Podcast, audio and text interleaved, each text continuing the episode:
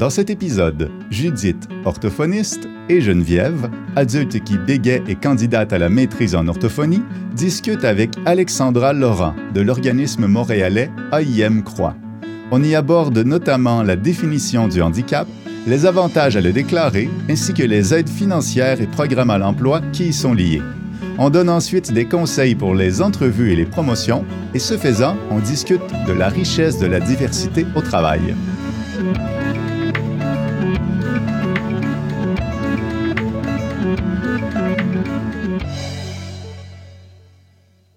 Les personnes vivant avec un bégaiement, malheureusement, sont parfois victimes de discrimination sur le plan professionnel, dans leur milieu professionnel, à différents niveaux. Euh, quand on sait que la prévalence du bégaiement est estimée à autour de 1% chez les adultes dans la population générale, ça veut dire qu'au Québec, quand on pense à ça, il y a autour de au moins 85 000 adultes qui bégayent. Ça fait quand même beaucoup de monde.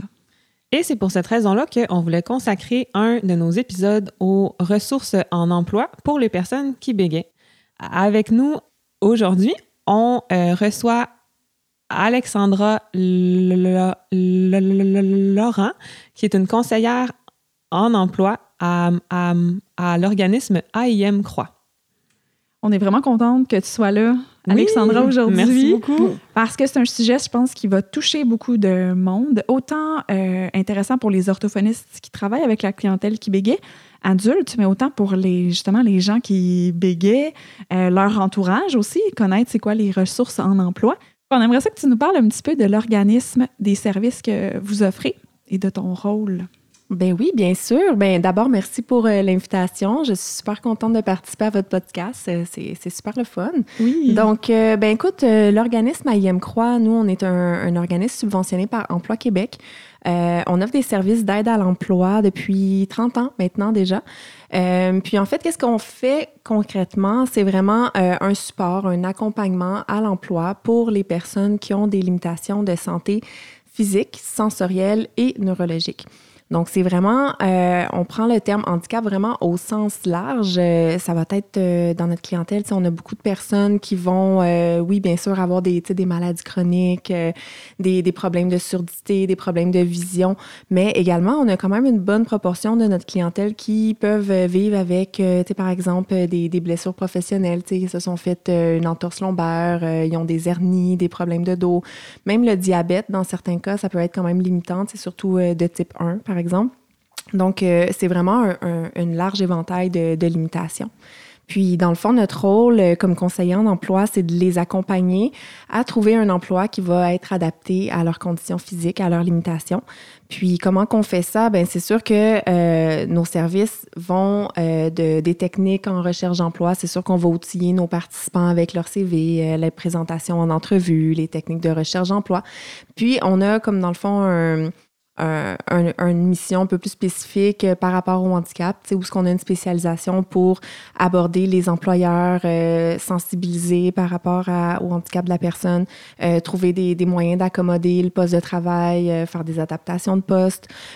puis on travaille finalement aussi dans le maintien en emploi, c'est-à-dire qu'une fois que la personne mm. a s'est trouvé un emploi, ben pour nous c'est pas nécessairement terminé. On souhaite que tout va bien puis que la personne n'aura plus jamais besoin de, de, notre aide, mais ça arrive aussi qu'on intervient surtout par rapport à, euh, il y a des, des, des, impacts de la limitation de la personne qui, qui, sont un peu plus ressortis, puis que ça cause peut-être des problématiques. Donc, on essaie d'aller voir, tu sais, euh, comment on peut euh, gérer la problématique pour pas que ça, mette, ça mène à une fin d'emploi. Mm-hmm. La personne puisse maintenir son emploi le plus longtemps possible. C'est vraiment Exactement, c'est notre but. Mm-hmm. Oui. Il y a une question qui revient souvent dans la communauté des personnes qui bégayent c'est est-ce qu'on devrait considérer le, le, bégaiement comme un handicap? Et dans cette question-là, il y a une, sous-question aussi qui est concrètement, c'est quoi la définition du handicap? Mhm. ben, en fait, nous, on se fait beaucoup sur la définition de l'Office des personnes handicapées du Québec, euh, qui, je vous la lis, euh, définit la personne handicapée comme toute personne ayant une déficience entraînant une incapacité significative et persistante et qui est sujette à rencontrer des obstacles dans l'accomplissement de ses activités euh, courantes. Donc, qu'est-ce qui est important à retenir ici, c'est qu'il faut que ça soit significatif. Donc, par là, on peut comprendre assez sévère comme limitation, puis que ça entraîne des obstacles dans la vie courante. Puis, finalement, il faut que ça soit persistant dans le temps. Donc, tu sais, par exemple, quelqu'un qui aurait une jambe cassée, c'est sûr que pour six mois, un an, va peut-être avoir de la difficulté à marcher, mais ça va pas être considéré comme un handicap parce que, tu sais, éventuellement, ça va se guérir, tu sais. Donc, tu sais, sous cette définition-là, pour moi, tu sais, si la personne qui bégait, euh, que ça l'entraîne quand même des obstacles dans sa vie courante, puis on peut penser que oui, étant donné que, ben, on est des, des aides sociales, donc on est amené à entrer en communication avec les, les, personnes qui nous entourent. Dans le milieu de travail, la communication aussi, souvent, c'est à la base. Donc, si la personne vit des difficultés, euh, par, rapport à, par rapport à son trouble de langage, ben, je crois que ça pourrait, oui, être considéré comme, euh, comme un handicap à ce moment-là. Il y a une autre question qui revient souvent dans euh, notre communauté, c'est quand on postule à un emploi. Puis là, dans le formulaire, parfois, il y a une case oui ou non. Est-ce que vous êtes euh, en situation de handicap? On ne sait jamais si on devrait cocher oui. Est-ce que ça nous limite? Est-ce que c'est ce que l'employeur veut, souhaite? Est-ce que le fait de, de, de considérer le, le, le bégaiement comme un handicap, est-ce que ça sert notre cause? Est-ce qu'il y a des avantages à ça? Mais moi, je crois que oui. Euh, tu sais, par rapport à la petite case qu'on coche quand on fait des, postulations, c'est sûr que de façon générale, les personnes handicapées hésitent beaucoup à s'auto-identifier. À, le cocher, oui. Exactement. de oui, ah oui, moi j'ai un handicap le coche. Ouais, c'est pas si non, c'est pas si facile. Ben souvent, tu sais, des fois de se nommer nous-mêmes comme personne handicapée, ça peut être quand même une étape à franchir. Puis deuxièmement, souvent c'est par peur d'être discriminé, tu sais, que les personnes vont hésiter à le cocher. Mais nous, ce qu'on entend au niveau des employeurs, c'est que l'utilité de cette case-là, c'est de justement essayer de diversifier leur main d'œuvre, puis de, de, de, mettre en lumière les candidatures de personnes vivant avec des limitations, euh, pas dans le but de les discriminer, au contraire, dans le but de connaître que si cette candidature-là intéresse, bien, on va prendre la peine de poser les questions à savoir si la personne a besoin d'accommodation pour l'entrevue ou pour euh, les examens d'embauche, par exemple. Euh, puis de plus en plus, hein, les employeurs ont des quotas à remplir euh, en termes de diversification de leur main-d'œuvre. Donc, avoir un pourcentage de, personnes vivant en situation de handicap. Donc, ça les aide en cochant cette, case-là à aller sélectionner, une personne qui vit dans cette situation-là.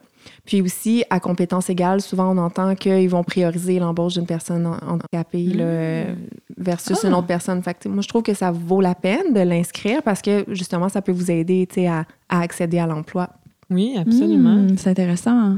Puis aussi, je trouve que le fait de euh, d'être ouvert, d'être transparent face à ces limitations, ben euh, ça l'ouvre la porte à des accommodations possibles, tu sais, euh, ou à mettre sur la table des difficultés qu'on peut avoir, puis d'échanger librement là-dessus avec euh, l'employeur sans, sans être stressé euh, par rapport à, mais il va s'en rendre compte, puis si jamais ça, ça me pénalise, quoi que ce soit. Donc, au moins, je trouve que quand on est transparent face à ça, ben, ça l'ouvre la porte à, amener euh, plus tard des accommodations. Oui, c'est ça. Dès le départ, de dénoncer un peu les besoins que la personne est là pour que le milieu de travail puisse mieux y répondre. Exactement. C'est vraiment le. Ouais, c'est d'être très, très ouvert dès le début, très transparent dès le début. Vous, à, à, à IM Croix, comment est-ce que vous accompagnez les, les, les personnes qui bégaient vers l'emploi? Mm-hmm. Ben, tu sais, c'est sûr que euh, d'un point de vue euh, extérieur, tu sais, ça, ça peut sembler moins ardu aider une personne qui a un trouble du langage versus quelqu'un, tu sais, qui se déplace en chaise, en chaise roulante, pardon, ou tu sais, qui, qui a des, des, contraintes physiques vraiment importantes, tu sais. Dans le sens que, ben, la personne qui bégaye, elle a quand même normalement toutes ses capacités euh, physiques, donc, tu sais, elle peut occuper peut-être un plus large éventail d'emplois. Euh, mais comment qu'on on les, les, les accompagne, ça va être vraiment euh, de les aider à sensibiliser les employeurs euh, à leurs mm. limitations. je peux peut-être apporter des exemples de, oui, ça de, participants qu'on a eu à notre organisme qui, qui, qui, avaient un trouble du langage ou un bégaiement. Dans le fond, je pense à un jeune homme qui était venu me rencontrer, qui était comme, il cherchait un emploi en entrepôt. Puis, il y avait, des, il y avait de l'expérience, il y avait des compétences, euh, tu sais, je veux dire, il paraissait bien, tout ça. Tu sais, il y avait comme, à première vue, tout pour, euh, pour trouver un emploi facilement.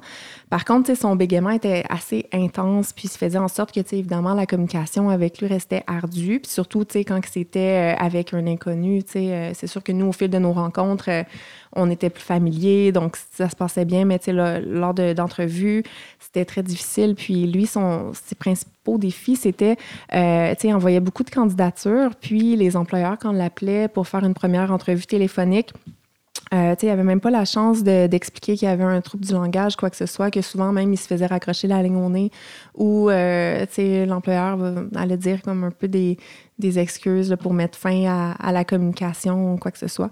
Donc, quand il est arrivé à notre organisme, il était comme super découragé de cette situation-là. Puis, ça, il était frustré aussi de ça, on le comprend.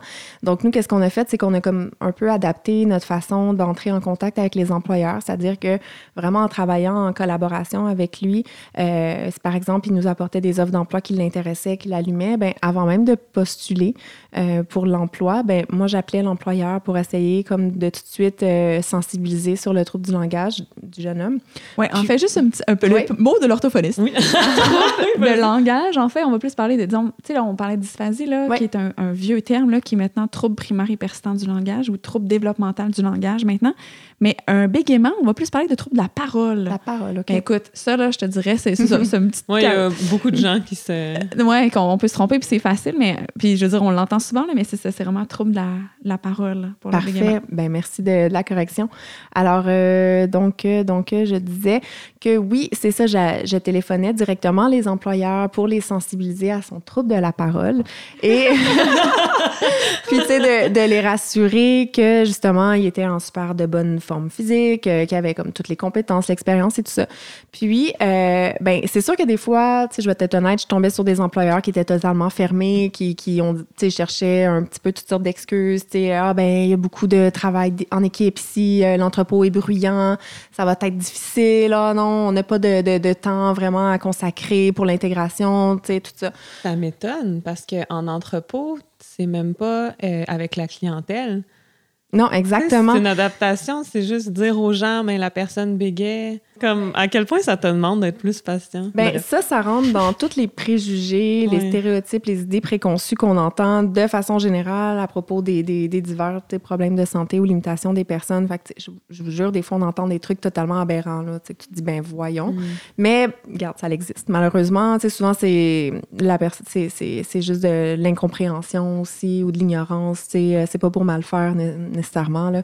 Mais bref, donc, euh, donc c'est ça, finalement, on a trouvé un employeur qui était comme super ouvert, que, sais, l'idée d'embaucher quelqu'un avec des, des qui vit en situation de handicap, ça, ça, l'intéressait beaucoup.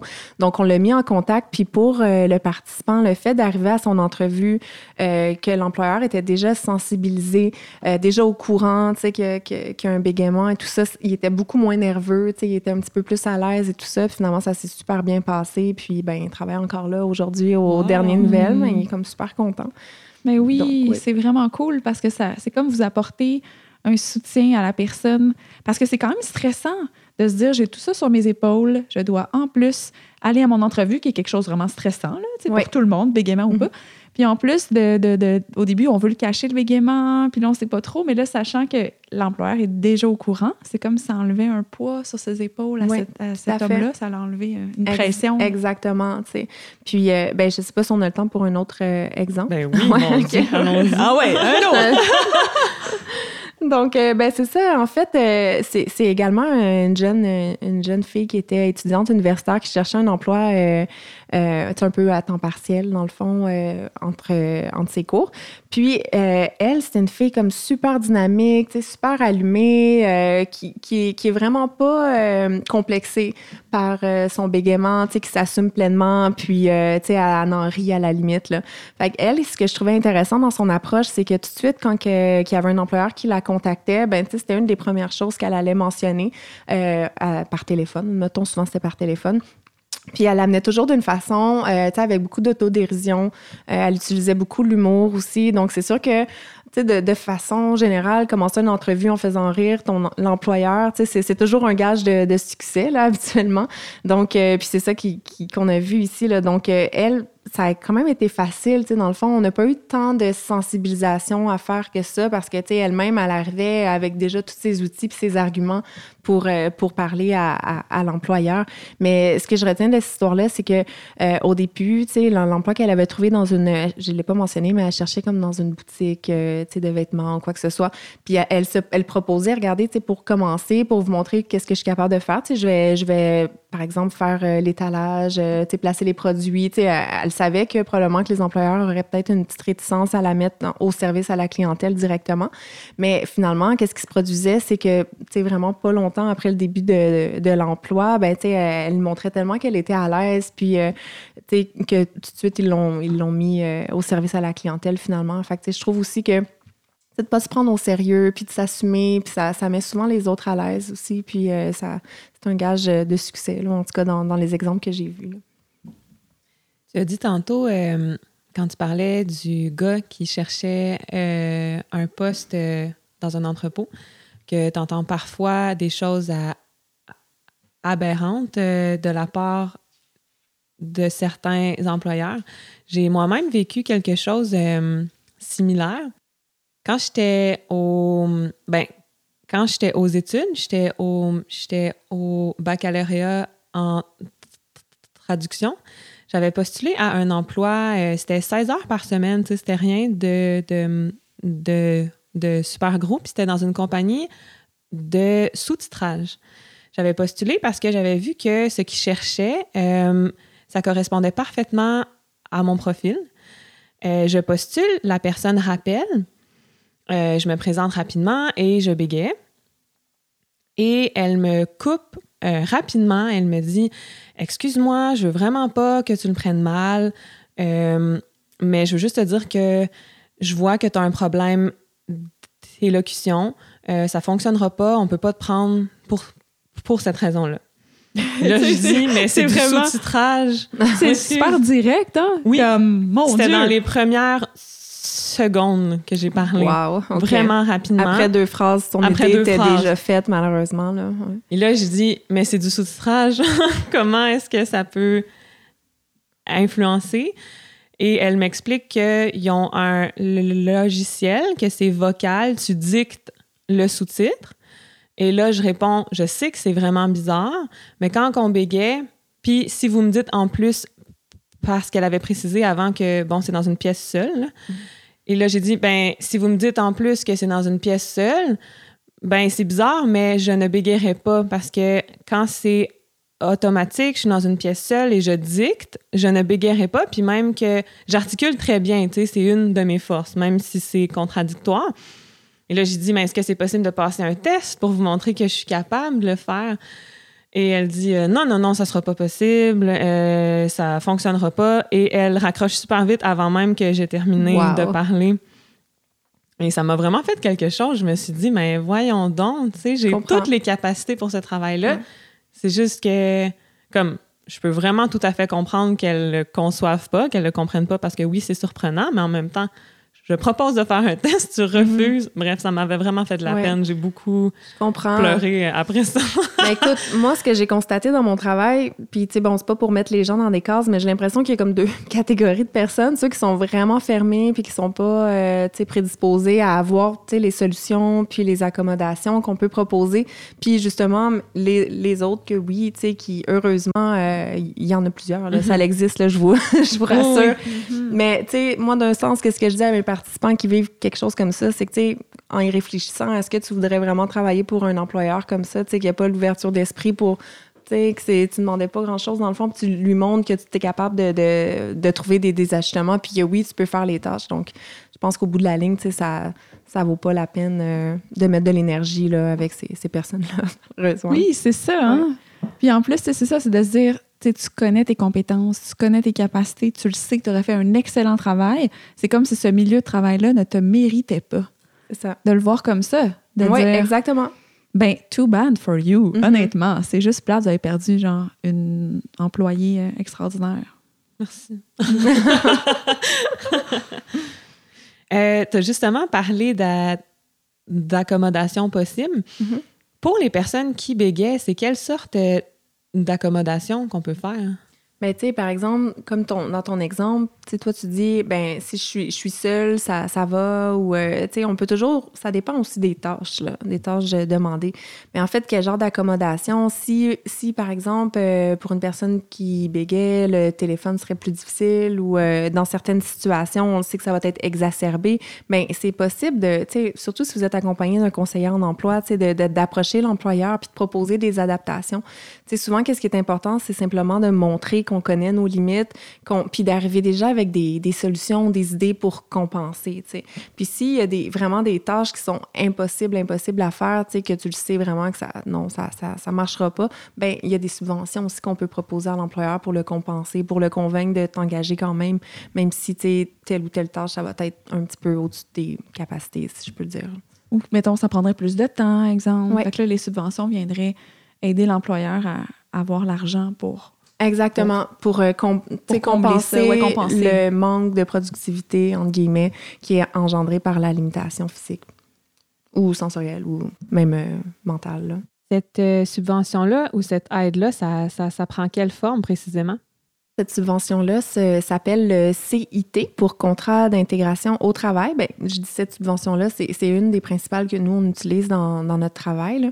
Donc, c'est une subvention qui est offerte par Service Québec au niveau provincial, évidemment.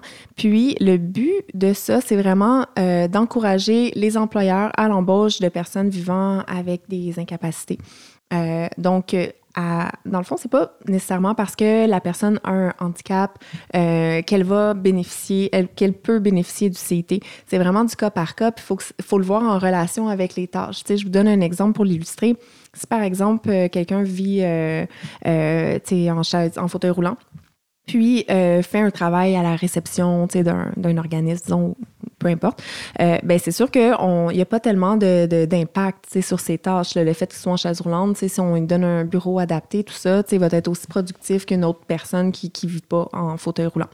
Par contre, si on prend cette même personne-là puis qu'on la met dans un travail un peu plus physique, ça ne serait pas réaliste, là, mais pour, pour l'exemple, mettons, euh, qui serait dans un contexte d'entrepôt ou d'un travail un peu plus général, ben c'est sûr que probablement qu'il y, y a une bonne partie des tâches qu'elle ne serait pas en mesure de faire.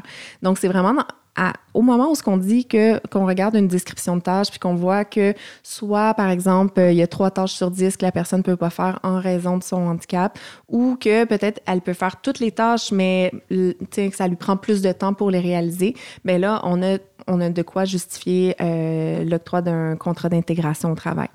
C'est super intéressant parce que ça permet, je dis souvent ça à mes participants, ça permet un peu de tourner vos, votre limitation à votre avantage. C'est parce que des fois, euh, dans un processus d'embauche, si euh, c'est entre la personne euh, vivant avec un, en situation de handicap versus une autre personne qui a toutes ses, ses, euh, euh, ben, ses capacités, ben, peut-être que l'employeur va préférer s'essayer avec la personne handicapée puisqu'elle peut avoir une subvention. Puis euh, ça permet justement de, de l'essayer. Puis euh, souvent, l'essayer, c'est l'adopter. Donc euh, oui, ça l'aide beaucoup. C'est- très utile pour l'intégration des, des personnes handicapées. On est super chanceux de, de pouvoir proposer cette subvention-là aux employeurs. Et au niveau des montants, je suis comme curieuse. Ça ressemble à quoi les montants d'argent hein, Ben, associés à ça? Dans le fond, il y a un, un maximum qui peut être demandé. C'est l'équivalent de 40 heures au salaire minimum. Donc, euh, je pense que si je me trompe pas, ça fait 500, euh, 500 quelques euh, par semaine. Mais, tu sais, dans le fond, nous, on va identifier avec la personne, souvent, tu sais, euh, c'est où son manque à gagner, entre guillemets, qu'on appelle, tu sais, donc quelle, quelle tâche va avoir de la difficulté et quoi. Puis, on établit le, le pourcentage euh, de la subvention. Fait que, tu sais, c'est sûr que pour une personne qui est lourdement handicapée, le maximum, ça va être 85% de, de son salaire subventionné. Puis, ça, l'é- ça l'équivaut quand même à comme euh, 26 27 000 par année de subvention. Donc, c'est c'est quand même très intéressant. Mais c'est sûr, de notre côté, il faut faire attention. Des fois, les employeurs nous contactent qui veulent des, des personnes euh, des personnes qui vivent en situation de handicap pour avoir la subvention, c'est pas pour mal faire, juste parce que des, des fois par manque de budget aussi, tout ça. Mais il faut expliquer que c'est sûr que plus haut est le taux de subvention, plus haut sont les incapacités de la personne. tu sais. Donc, euh, c'est faut, ça, faut prendre ça en considération aussi. Euh, tu, as, tu as nommé tantôt que, que le CIT, c'était un des, un des programmes possibles. Mhm. Est-ce Oui. qu'il y a d'autres programmes? Oui, il y en a. Ben, le CIT, c'est au niveau euh, provincial. Mhm. Au niveau fédéral, euh, on utilise beaucoup Sphère, euh, qui est, dans le fond, un- une subvention qui est prodiguée à partir du Fonds d'intégration des personnes handicapées au, Canada. Donc, euh, ça aussi, c'est un petit peu le, même principe. Euh, par contre, c'est une subvention qui est un peu plus ouverte, c'est-à-dire que ça subventionne pas seulement euh, le salaire, ça peut euh, aider la personne handicapée qui aurait besoin, par exemple, de, de cours d'appoint. Tu sais, admettons, euh, quelqu'un qui veut être conseiller financier, puis il a besoin de passer le, permis, tu sais, que c'est une coupe de 100 dollars. Donc, ça peut l'aider financièrement aussi pour aller chercher des- des divers permis ou cours ou tout ça. Puis aussi, ça peut euh, subventionner le CIT également, je ne l'ai pas mentionné, mais euh, une adaptation de poste de travail. Donc, la personne a besoin de, de matériaux euh, euh, spécifiques là, pouvant l'aider dans son travail, ben, ça va couvrir ces frais-là aussi. Est-ce qu'on pourrait dire qu'une personne qui bégait avec le CIT pourrait Mhm. bénéficier, par exemple, d'une aide financière pour un appareil de rétroaction? Tu me- Auditive. Oui. Ouais. ben oui. Merci, Judith. Absolument. C'est sûr que tout dépend euh, du fameux rapport médical. Euh, il faut, faut qu'on soit capable de démontrer à, à Emploi Québec euh, que, on, que ça colle avec la, la, la définition là, que je vous ai lue euh, d'entrée de jeu. Il faut que ça soit persistant, il faut que ça amène des incapacités quand même sévères, puis tout ça. Mais si on a un rapport médical le démontrant, on, on peut, euh, oui, on peut demander euh, avec l'appui d'un d'un spécialiste, un orthophoniste par exemple, qui, qui mentionnerait que ça serait nécessaire là, d'avoir un, un tel euh, programme d'aide, là, ben, ça pourrait, oui, être remboursé à 100% On pourrait peut-être prendre un petit moment Ouais, juste pour le- expliquer c'est Oui. quoi. En cet fait, c'est ça, cet appareil-là, euh, c'est un appareil de rétroaction auditive modifié qu'on appelle. Là. Ça modifie en fait le son, soit au niveau de la fréquence de la voix, ou soit au niveau du délai euh, de la voix. Ça veut dire que la personne, ça ressemble à des écouteurs, en fait, là, avec une espèce de petit, mais pas un Walkman, ça, trahit l'âge que j'ai, Walkman, mais dans le sens que, tu sais, c'est une espèce de petit, de euh, euh, accessoire avec des écouteurs. Puis la personne, là, avec elle, fait que c'est sûr que c'est pas si subtil, mais c'est assez subtil. Mais bon, en tout cas, tu as des écouteurs sur la tête. Là. Puis en fait, c'est quand elle parle, elle s'entend avec euh, une rétroaction auditive qui est modifiée. Et ça, pour certaines personnes qui bégayent, ça peut faire en sorte qu'ils sont plus fluides, qu'il y a moins de bégaiement avec cette- cette- cet effet-là. Je sais pas si tu as déjà essayé, Geneviève, toi, Jamais sur ta essayé. parole. J'étais en train de, de penser à ça, mais dans le podcast, il y a des moments où on se pratiquait, puis on s'entendait parler, et je sentais que je bégayais moins juste parce que je m'entendais moi-même parler, puis j'avais pensé à ça. J'étais, oh, peut-être Euh, cet c'est- un- une espèce de, de phénomène là, qui existe pour euh, plusieurs personnes qui bégayent, là, que le bégaiement va être euh, diminué. Donc, pour certaines personnes, ça peut être quelque chose d'intéressant. La personne utilise son accessoire, là, son, son DAF qu'on appelle, là, Del- Delayed Auditory Feedback. Son DAF, euh, soit pour travailler, pour faire des appels téléphoniques. Mhm. Moi, j'en ai des clients qui, qui en ont pour faire les appels téléphoniques. Ça les rassure aussi. Ça devient comme un outil qui, dans leur tête, ils savent qu'ils vont moins bégayer. Là. Euh, et c'est quand même assez cher aussi là, comme outil. Euh, donc, c'est ça pour certaines situations, mais il faut pas. euh, les limites à ça, c'est qu'il ne faut pas qu'il y ait trop de bruit ambiant.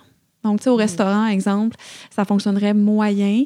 Quand il y a, ben, dans un groupe, quand il y a beaucoup de bruit de, de personnes autour de nous, c'est pas l'idéal. Donc, tu sais, c'est ça. C'est sûr qu'il y a certaines limites à ces outils-là, mais ça serait le genre d'outil que je verrais pour une personne qui bégait, qui aurait de l'argent, qui aurait droit à un montant d'argent, Mhm. en fait, pour, Ouais. c'est ça, pour payer ça. Mais je me demandais, pour les thérapies en orthophonie, est-ce que ça rentrerait dans l'espèce Mm. de, d'aide financière pour une personne qui bégait, d'avoir droit d'avoir ça payé? Ben, c'est sûr que euh, le contrat d'intégration au travail, il faut que ça, ça le dise, c'est vraiment orienté sur l'aide pour l'emploi. Donc, si, euh, dépendamment de comment on le justifie, là, mais si vraiment ça serait absolument nécessaire que la personne suive une certaine thérapie, mais encore là, euh, non, je crois pas malheureusement que ça serait, euh, remboursé. Euh, le contrat d'intégration au travail, c'est vraiment pour rembourser du matériel adapté qui va aider la personne à augmenter sa productivité dans l'emploi. Puis c'est toujours une subvention qui est donnée à l'employeur. Donc, c'est pas la, la personne là, qui reçoit ces, ces sous-là. Donc, dans le cas de, de- de l'appareil que tu parlais, il faudrait que ça soit l'employeur qui, qui fait l'achat puis qui se fait rembourser ensuite par Emploi Québec. Fait que dans ce sens-là, les thérapies, non, je crois pas que ça, ça pourrait rentrer malheureusement. Hmm, parce que c'est ça aussi qui est un peu comme tannant là-dedans, là, c'est que pour une personne qui bégait, il y a pas c'est ça les gens n'ont pas besoin de nécessairement tu sais par exemple une personne qui a une dyslexie dysorthographie va avoir besoin d'un d'un ordinateur portable avec certains logiciels pour l'aider à mieux lire et écrire ou, ou d'avoir des, des lecteurs automatiques euh, euh, auditifs mais la personne qui bégait en termes d'accessoires ou d'outils à part le DAF comme on parlait on dirait que je vois pas là d'autres euh, Ben, d'autres c'est- options C'est plutôt dans la, dans la sensibilisation, je pense qu'on peut travailler. Mhm. Je pense que tu as mentionné tantôt que vous faites de la, de la sensibilisation auprès des, des employeurs. Mhm. Vous, vous, vous- Ben oui. vous vous y prenez comment?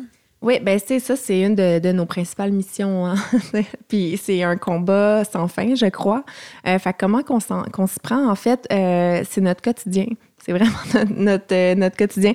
Euh, tu sais, à tous les jours, quand j'appelle un employeur euh, pour proposer la, la, candidature de, de, mon participant, tu sais, j'ai à sensibiliser, à, à expliquer, à éduquer, entre guillemets, la personne, à montrer que oui, tu sais, cette personne-là vit en situation de handicap, mais qu'elle a d'autres compétences euh, avant tout, tu sais, même elle a des- ses compétences avant, tu sais, d'être une personne qui a des limitations. Euh, donc, euh, c'est souvent par téléphone. On sensibilise par téléphone. On va faire des visites en entreprise également euh, pour, euh, tu sais, surtout peut-être les, peut-être pas euh, une PME, là, tu sais, qui, qui a comme cinq employés, là, mais les, les, les grosses structures, les, les gros, euh, les gros noms d'employeurs, c'est sûr qu'on on essaie d'aller faire des rencontres, les sensibiliser, expliquer c'est quoi les subventions, c'est quoi les avantages et tout ça. Euh, puis aussi, ben, nos réseaux sociaux, évidemment, on essaie de mettre du contenu informatif euh, dans le but de, de- d'éduquer les gens aussi aux compétences des personnes vivant en situation de handicap. Aussi, un autre élément qui est super important, ça serait de, euh, ben, de faire valoir à l'employeur que ça va être important de sensibiliser l'équipe de travail avec laquelle la personne va être amenée à, à tous les jours travailler. Donc, euh, c'est sûr que euh, on essaie d'éduquer l'employeur sur euh, des trucs que les employés peuvent avoir là, pour euh, communiquer avec la personne. Dans le cas d'une personne qui aurait un trouble de la parole, euh, ou ça peut être aussi dans n'importe quelle autre situation où ce que les, les communications vont être affectées. Fait que ça aussi, c'est très important de, de, de faire valoir à l'employeur que, tu sais, quand on embauche une, une personne vivant en situation de handicap, oui, c'est le fun, il y a des subventions et tout ça, mais il y a quand même un travail aussi eux-mêmes à euh, s'assurer que, tu sais, leur équipe de travail, le milieu de travail va être adapté aussi à cette personne-là. Comme concrètement, ça serait exemple justement d'informer les gens sur le bégaiement, Oui. de dire, ben écoutez, attendez que la personne termine sa phrase, Mhm. ne complétez pas la phrase pour elle, ce genre d'informations-là. Exactement. Qui fait que le, le milieu de travail va être euh, beaucoup plus positif pour tout le monde, en fait. Exactement. Tu as parlé plutôt qu'il y, a des- y a des employeurs qui sont fermés. Mhm. Est-ce qu'il y a des cas où vous avez fait de la sensibilisation et que ça a porté fruit, c'est-à-dire que les, que les employeurs ont changé d'idée? Oui, oui, ça arrive quand même souvent aussi, c'est la bonne nouvelle, là, on a des employeurs ouverts, là. Mais c'est sûr que, comme humain, on fait face un peu à nos propres inquiétudes ou, euh, tu sais, aux idées préconçues, tout ça, tu sais. Alors, euh, ça arrive souvent euh, quand je contacte un employeur, un employeur par téléphone que de prime abord va me dire ah non non non, euh, tu sais, mettons dans le cas d'une personne qui bégait, tu sais, euh, comme je disais un peu tantôt, tu sais, ah ben là on travaille beaucoup en équipe, euh, il y a du bruit dans l'entrepôt, euh, on, on est super pressé, on n'a pas le temps d'intégrer cette personne-là. Puis tu sais, dans le fond, ce que ce qu'on fait, c'est qu'on on, on écoute leurs arguments, puis un à un on les dé- on les détruit. Ben, exactement, parce que souvent, ça repose vraiment sur, un peu de l'ignorance. C'est, pas pour vouloir mal faire, tu sais. Euh, mais donc là, leur apporter, des solutions, déjà concrètement, tout de suite au téléphone, de dire, oui, OK, je comprends votre inquiétude, mais vous savez que, tu sais, non, non. Puis là, on explique un petit peu plus, euh, tu sais, la réalité, là, qui fait que, tu sais, si nous, on, croit, tu sais, en notre participant, on croit qu'il y a les capacités pour intégrer ce travail-là, ben c'est facile après de... Ben facile, pas dans tous les cas, évidemment, là. Mais bon, fait que j'en ai des exemples concrets où ce que euh, l'employeur m'amène un argument, puis je dis, ben c'est pas exactement vrai, tu sais, on peut adapter dans telle et telle situation, non, non. Puis finalement, on fait comme, ben OK, on va voir, tu sais, puis finalement, il la rencontre, puis c'est un coup de cœur, puis euh, il l'embauche, puis des fois, même, ça arrive que cet employeur-là nous recontacte dans le futur pour avoir pour embaucher d'autres personnes également, parce que ça s'est super bien hmm. passé euh, avec eux. Fait que, tu sais, ça l'arrive, euh, ça l'arrive quand même souvent, là, les, tu sais, je, je, le vois qu'il y a une volonté d'intégrer, d'accommoder aussi les personnes qui vivent en situation de handicap, mais souvent, c'est que les employeurs se sentent peut-être un petit peu démunis, euh, savent pas les, les, les, les possibilités l'aide, le support, tout ça. Donc, euh, déjà aussi de, collaborer avec un organisme euh, d'aide à l'emploi, ça, peut amener ce support-là qui rassure un peu l'employeur à l'embauche euh, d'une personne vivant en, situation de handicap. Hmm, souvent, j'ai l'impression que les employeurs n'ont pas le temps aussi de faire ça, de, de, de s'informer sur, exemple, dans ce cas-ci, on parle de bégaiement, mais donc là, vous, vous êtes là aussi pour justement informer puis que ça, ça, ça sauve du mhm. temps à l'employeur. Tout à fait, démystifier puis tout ça, genre, oui, absolument. Puis en même temps, c'est comme si les, si les employeurs se coupaient de ces ressources-là parce qu'ils ben, parce qu'ils ont des préjugés, ils s'en rendent pas compte, puis vous, vous êtes là pour leur faire découvrir ça. Mhm. C'est super beau. Ben oui, ben, puis c'est souvent ça qu'on entend là, de la part des employeurs. C'est comme, mon Dieu, je savais pas qu'il y avait des ressources comme ça qui existaient, puis avoir su, tu sais. Donc, euh, oui, c'est ça. On a parlé tantôt des, des aides financières pour les employeurs, du contrat d'intégration au travail et de sphère. Est-ce qu'il y a d'autres programmes? Ben oui, en fait, euh, Emploi Québec, euh, je dis Emploi Québec, ils ont changé de nom récemment, là, euh, Service Québec, donc, euh, oui, offre des incitatifs financiers qui sont, par exemple, pour plus la population générale. Donc, il y a la lettre de subvention salariale qui peut aider une personne que ça fait plusieurs mois, tu sais, qui n'a pas intégré un emploi. C'est une subvention qui dure, par exemple, seulement six mois. Euh, qui va subventionner une partie de son salaire. Il y a aussi euh, des lettres euh, qu'on appelle la lettre prime, qui serait ben, pour qui s'adresse plus spécifiquement à une clientèle issue des communautés culturelles ou de l'immigration, mais qui peut avoir aussi des, des limitations, là, évidemment. Puis, euh, il y a des programmes aussi, euh, ce qu'on appelle les PPE, programmes préparatoires à l'emploi, des entreprises d'insertion, euh, qui sont vraiment des ressources pour donner des compétences, des connaissances, de l'expérience à des personnes qui sont considérées comme éloignées du marché du travail. Puis finalement, une dernière, ce serait peut-être le Pass Action, qui est également un programme prodigué par Service Québec qui s'adresse aux personnes qui sont sur l'aide sociale, par contre, qui veulent euh, graduellement réintégrer le marché du travail. Donc ça, pour avoir les, les, détails de ça, vous pouvez vous, vous adresser au, au, centre local d'emploi euh, de votre mhm. quartier. Il y en a un dans tous euh, les arrondissements. Ou les municipalités.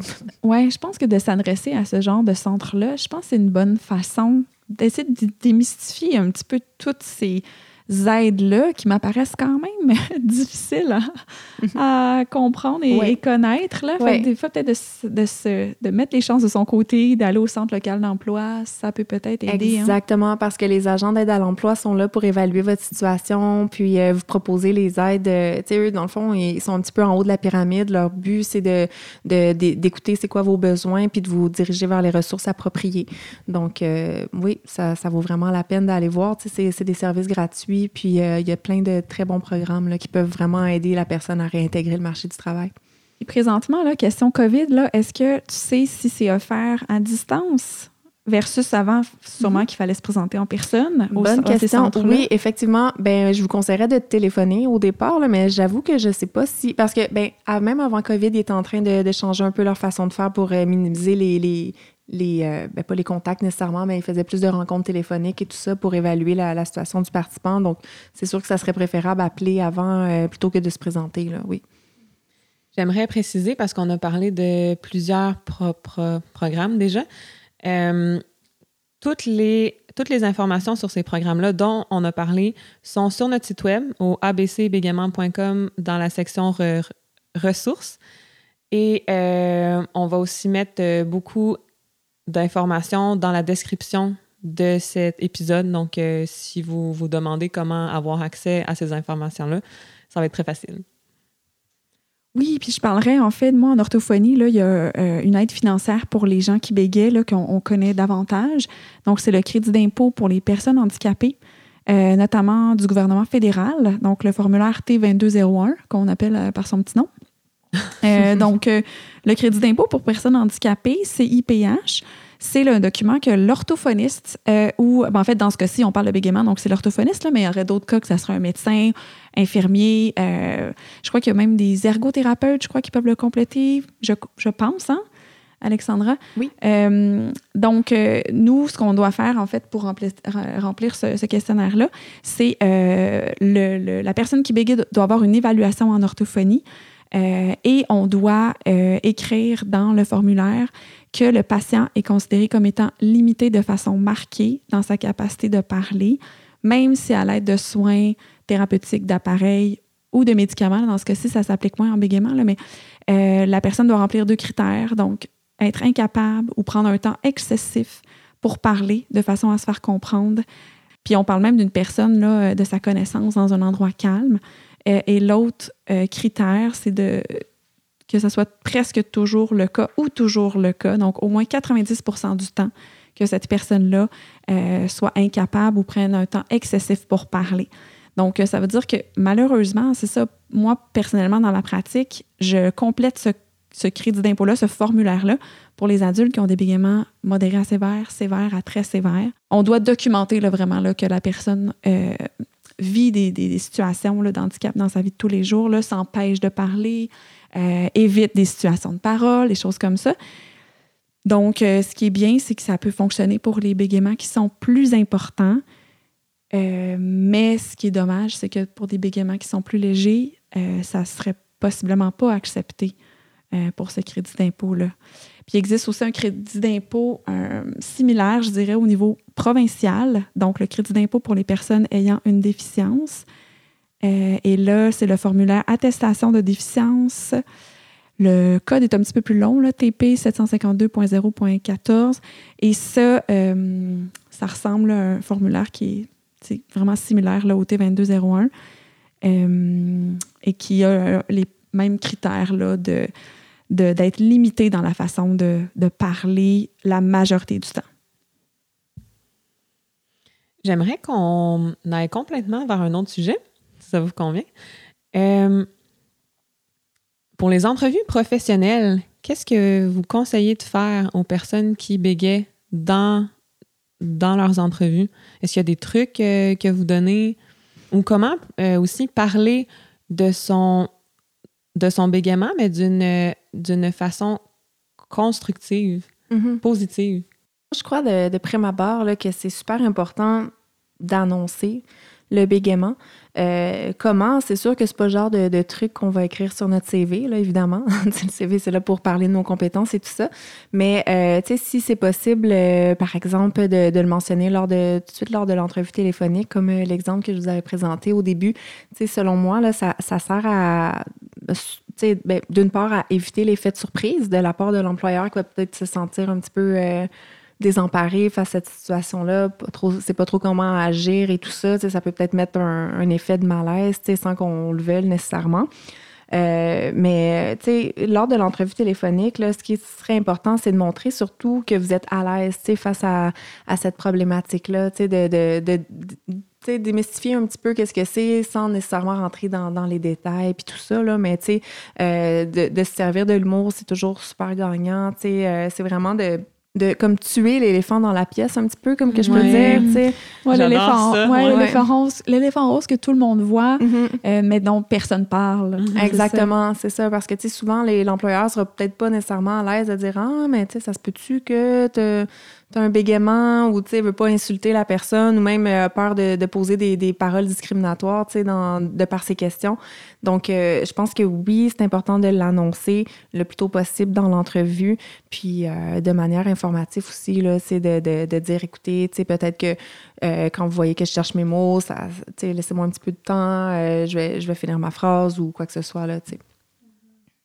Je, ben, en tant que, personne qui bégait, euh, je fréquente beaucoup. Ben, je suis dans un groupe d'aide, euh, je vais euh, dans des congrès. Puis souvent, on parle, c'est ça, de comment agir dans une entrevue, quoi dire.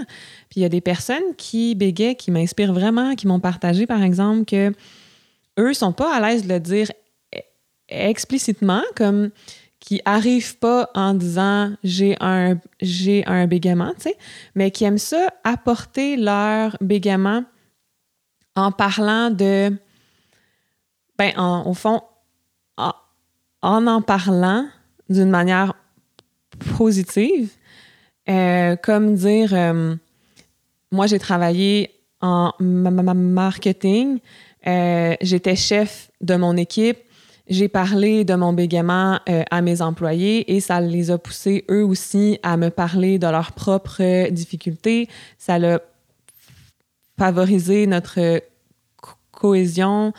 Euh, ou encore parce que je bégais quand j'ai des présentations à faire, je me prépare vraiment bien parce que je sais que c'est une, une, une difficulté pour moi.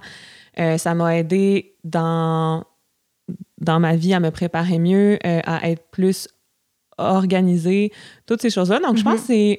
qu'il y a des façons d'en parler puis de montrer que c'est une force aussi. Exactement. C'est une super de belle approche, je trouve, parce que c'est comme justement de ne pas être dans le négatif, tu sais, de dire, ben oui, tu sais, c'est. Même si y a ça, je peux quand même le faire. c'est ça, tu sais, c'est vraiment de tourner ça, encore une fois, à notre avantage, puis de montrer que, tu sais, grâce à ça, on a développé des, des, des compétences qu'une autre personne n'aurait pas, là, nécessairement. Fait que je trouve ça super intéressant.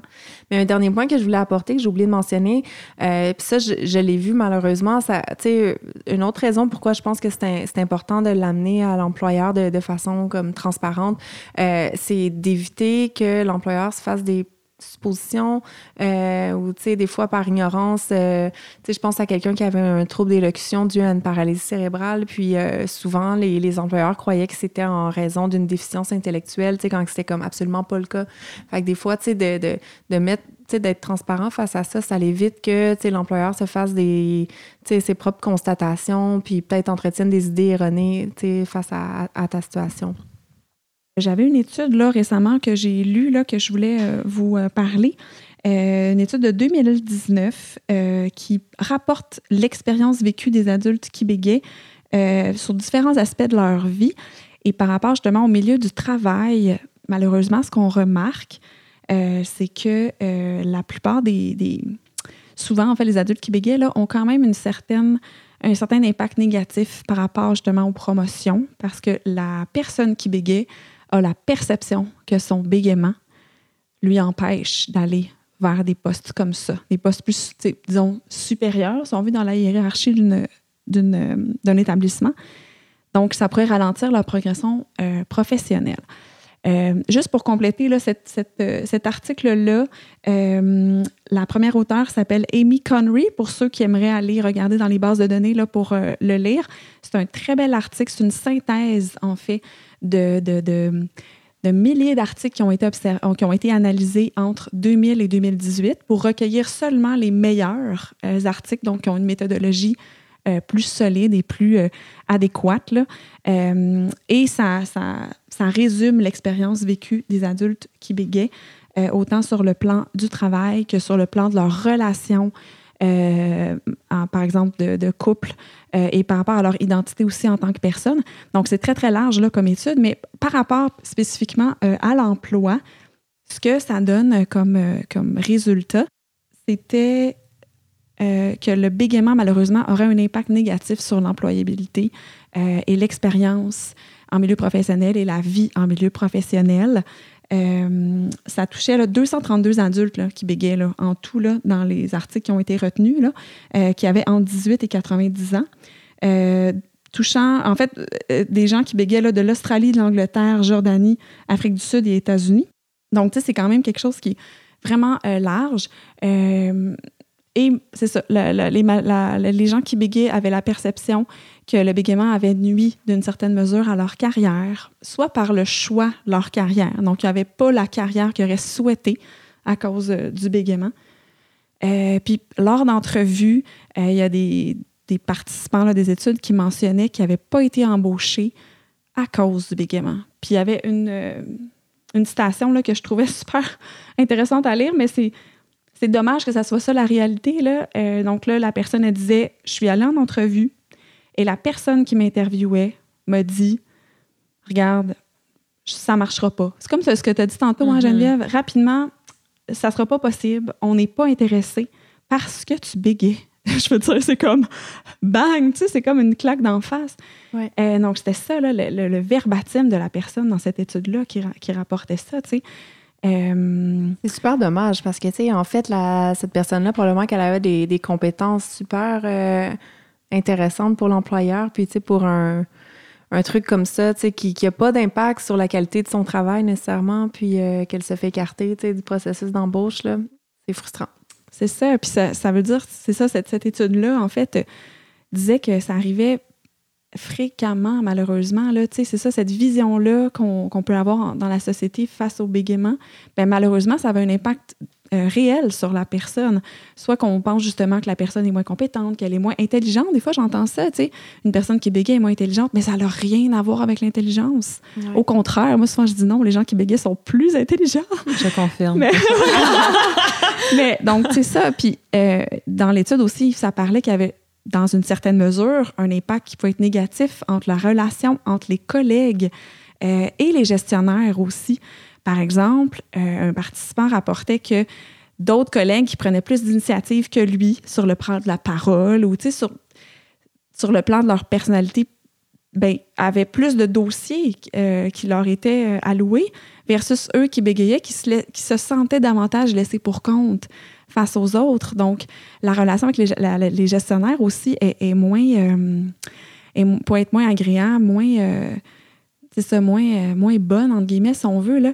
Euh, puis, donc, c'est ça. Puis le, fait que la, la personne, parfois, se sent déjà un peu laissée pour compte, elle a peur aussi d'a- d'aller postuler, comme on disait, vers des postes qui sont plus demandants, euh, qui va demander plus de, parler ou d'avoir même de, passer des gens en entrevue. La personne va se dire non, je ne serai pas capable. tu sais. Fait c'est autant, on dirait, la vision de l'employeur qui peut être négative, mais aussi la vision de la personne elle-même qui bégaye, qui a moins confiance en ses capacités à cause du bégaiement. Donc là, c'est ça aussi, on parle beaucoup de ça pour que les gens, justement, essaient de renverser la vapeur, puis de dire non, je suis capable, mon bégaiement ne va pas dicter mes choix. Ou- ou je ne veux plus que le bégaiement dicte mes choix.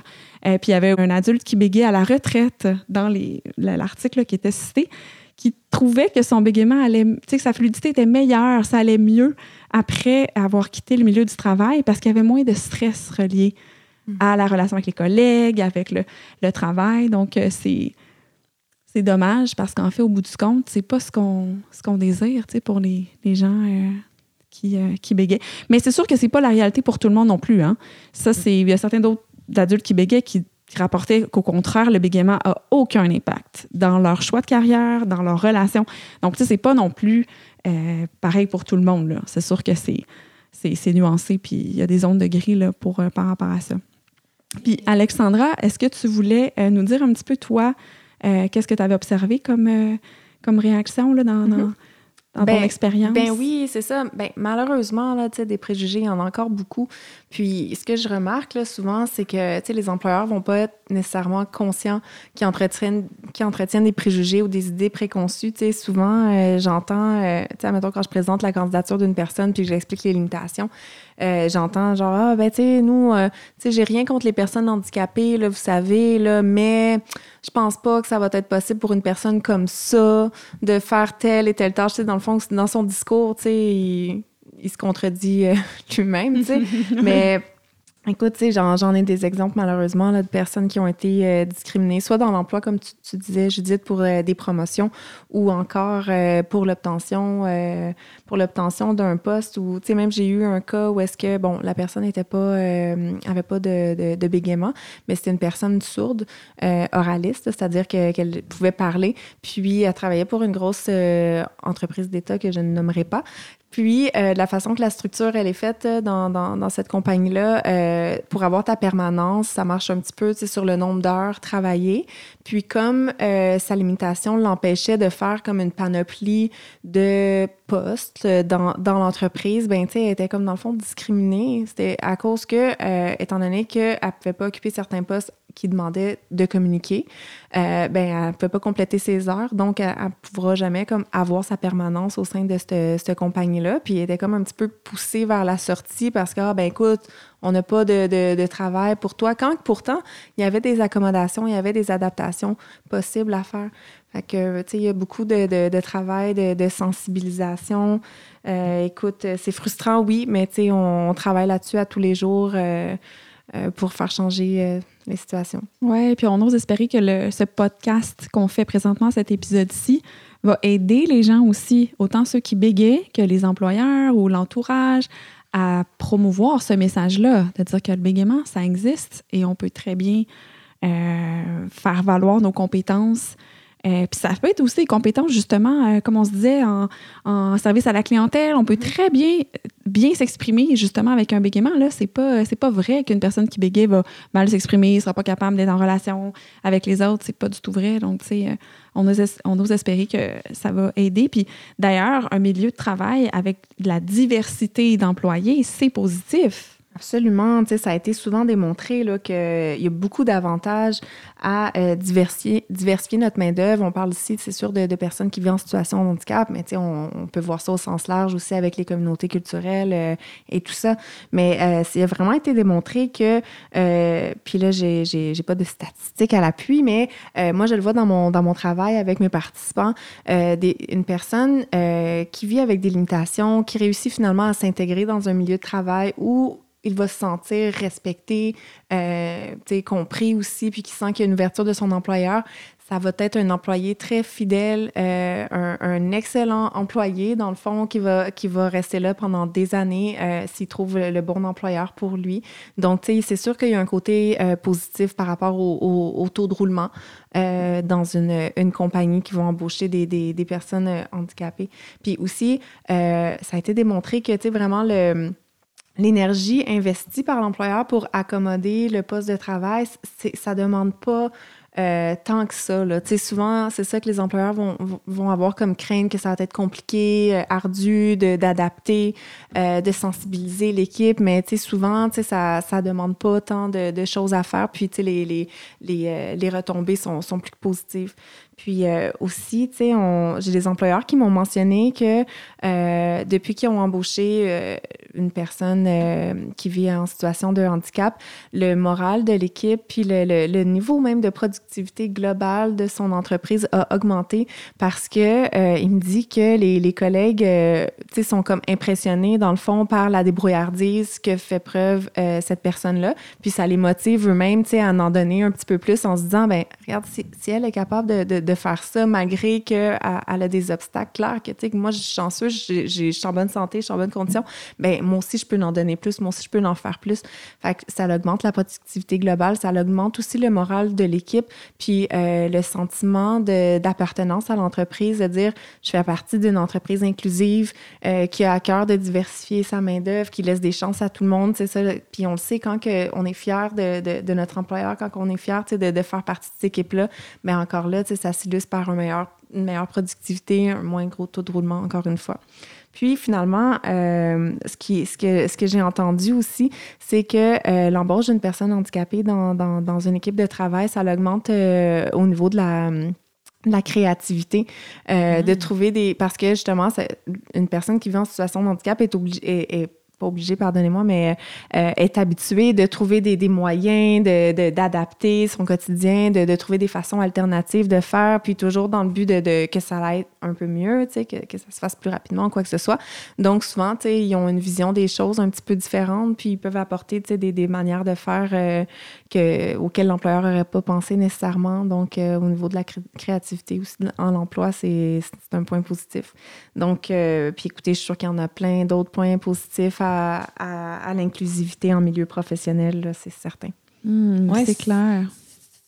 Ça me fait penser euh, à un programme de la, de la National Stuttering Association dont on parle souvent euh, dans, nos, dans nos épisodes. C'est un programme euh, qui s'appelle We Stutter at Work. on peut trouver ça sur leur site web, le, le We stutter.org qu'on va mettre euh, dans la description de notre épisode.